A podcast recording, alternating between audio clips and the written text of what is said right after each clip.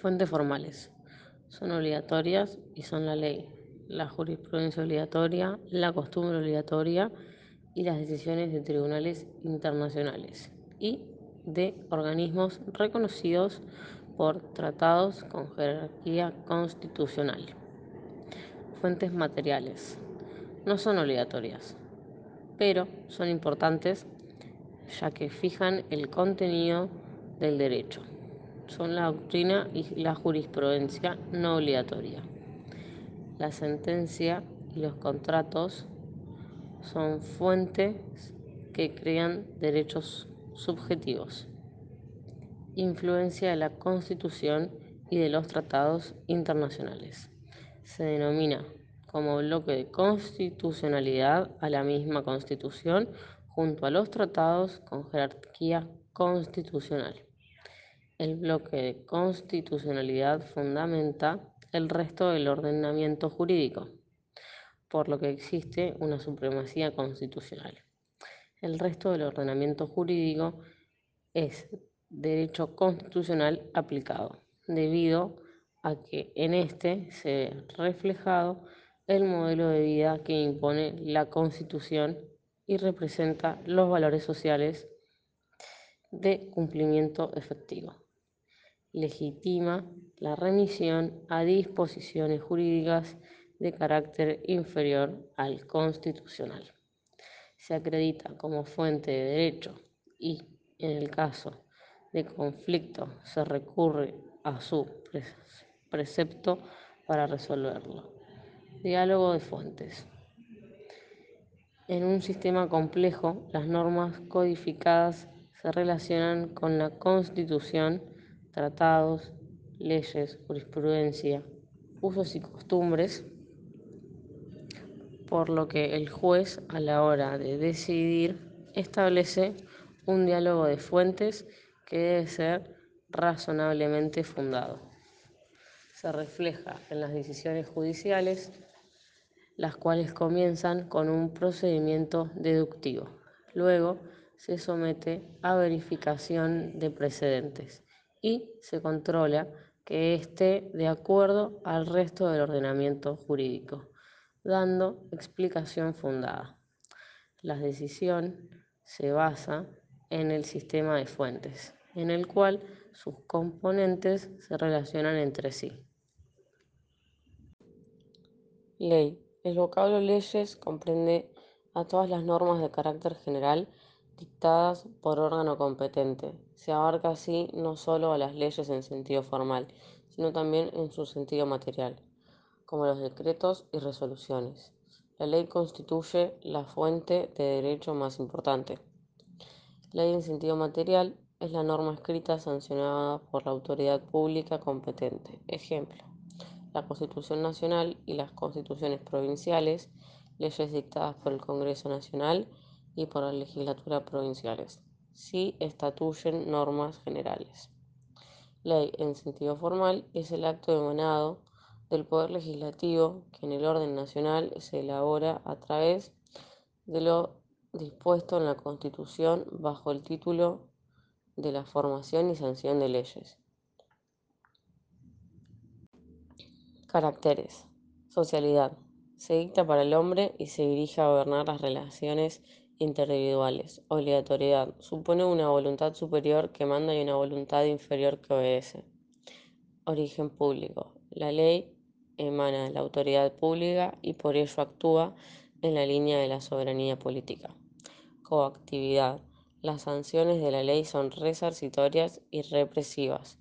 Las resarcitorias procuran un restablecimiento de la situación precedente a la infracción. Ejemplo, el resarcimiento de daños y perjuicios, y las represivas se inspiran en el castigo correcto del infractor. Normatividad. Abarca un número indeterminado de hechos y rige a quien quiera quede comprendido en el ámbito de su aplicación, lo que distingue a la ley de otras expresiones del poder público.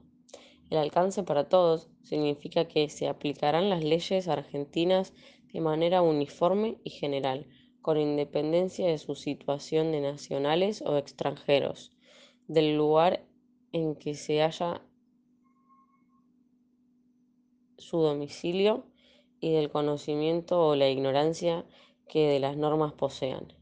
Este principio de aplicación territorial de la ley tiene algunas excepciones que se reconocen por aplicación del derecho internacional privado.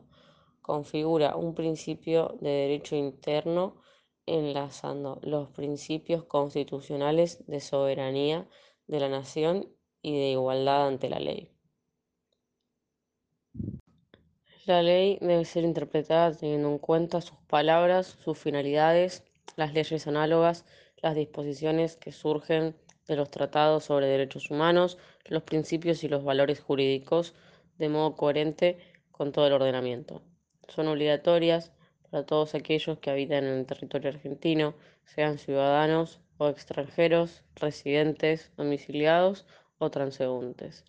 Sea o no imperativa, está en la esencia de toda ley su obligatoriedad, pues su no cumplimiento determina la aplicación de una sanción, la cual puede estar prevista en la ley misma o en otras normas legales generales que la complementan. Rigen a partir del octavo día de su publicación en el boletín oficial o desde el día que determinen. Modo de contar intervalos. Contando en días, de medianoche a medianoche, el día ya transcurrido queda fuera del cómputo por lo que se empieza el día siguiente. Plazos de meses o años. Se computan de fecha a fecha. Cuando el mes del vencimiento no hubiera día equivalente al inicial del cómputo, se entiende que el plazo expira el último día de ese mes.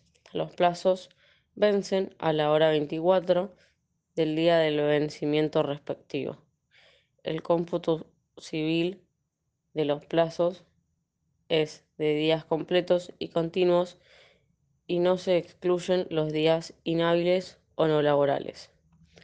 En los plazos fijados en horas, a contar desde una hora determinada, queda esta excluida del cómputo, el cual debe empezar desde la hora siguiente.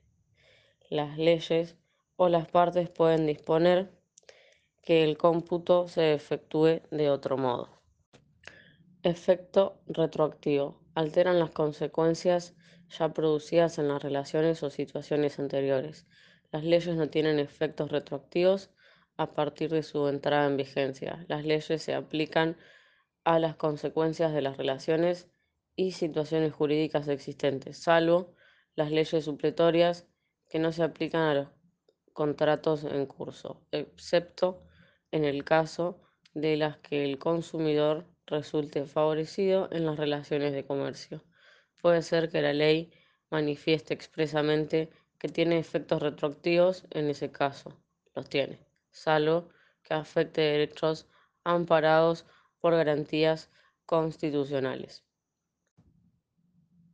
Las leyes penales tampoco pueden tener aplicación retroactiva por disposición del artículo 18 de la Constitución Nacional que garantiza a todo habitante del país que no será penado sin juicio previo fundado en ley anterior al hecho del proceso.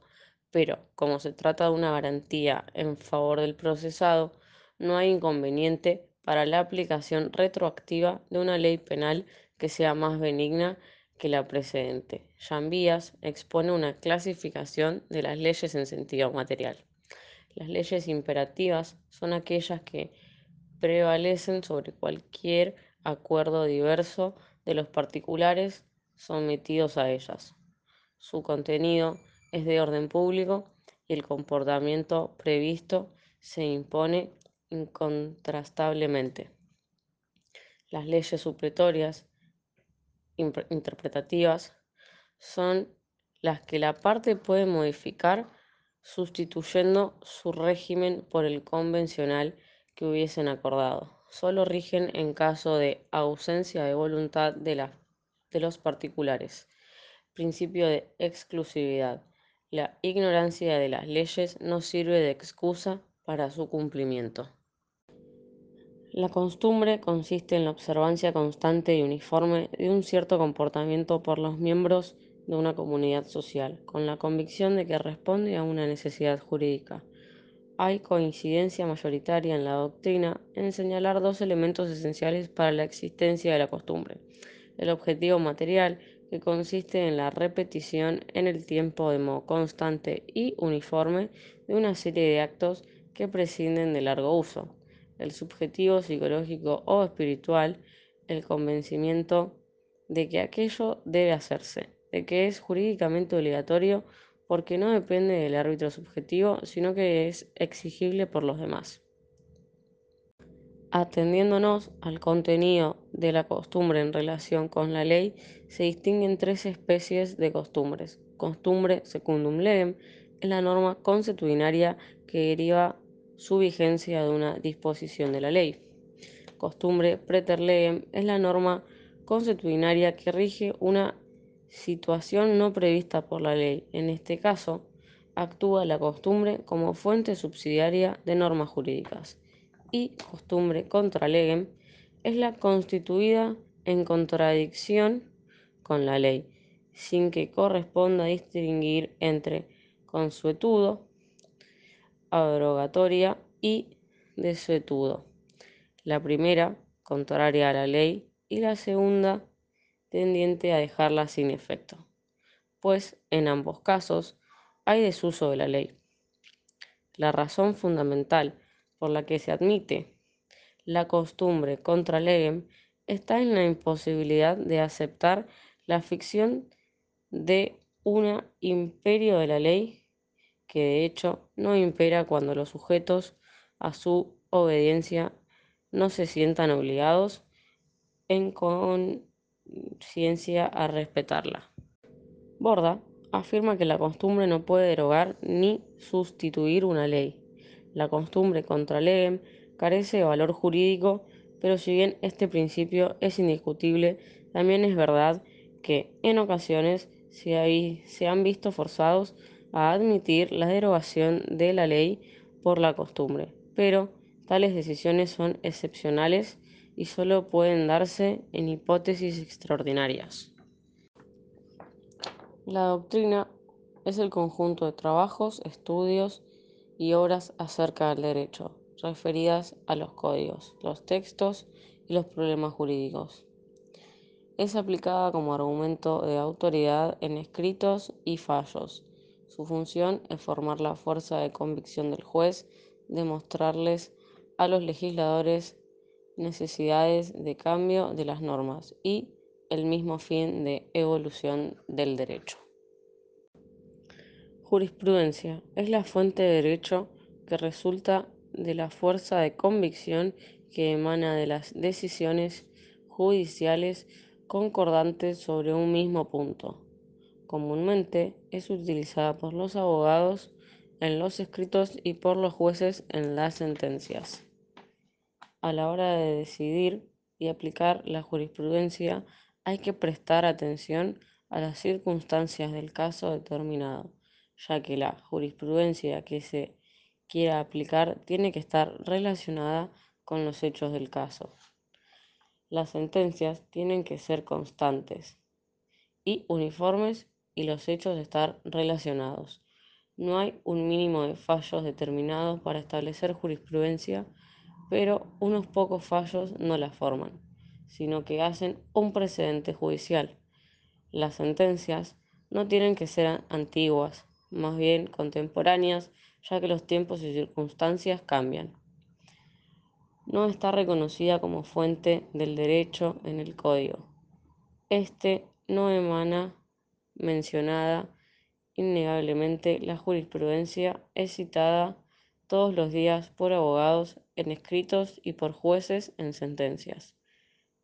Los fallos plenarios tienen obligatoriedad, se dictan para resolver el recurso de inaplicabilidad de la ley. Se reúnen a todas las salas de la Cámara para unificar jurisprudencia y así evitar sentencias contradictorias sobre un conflicto de interpretación de la ley.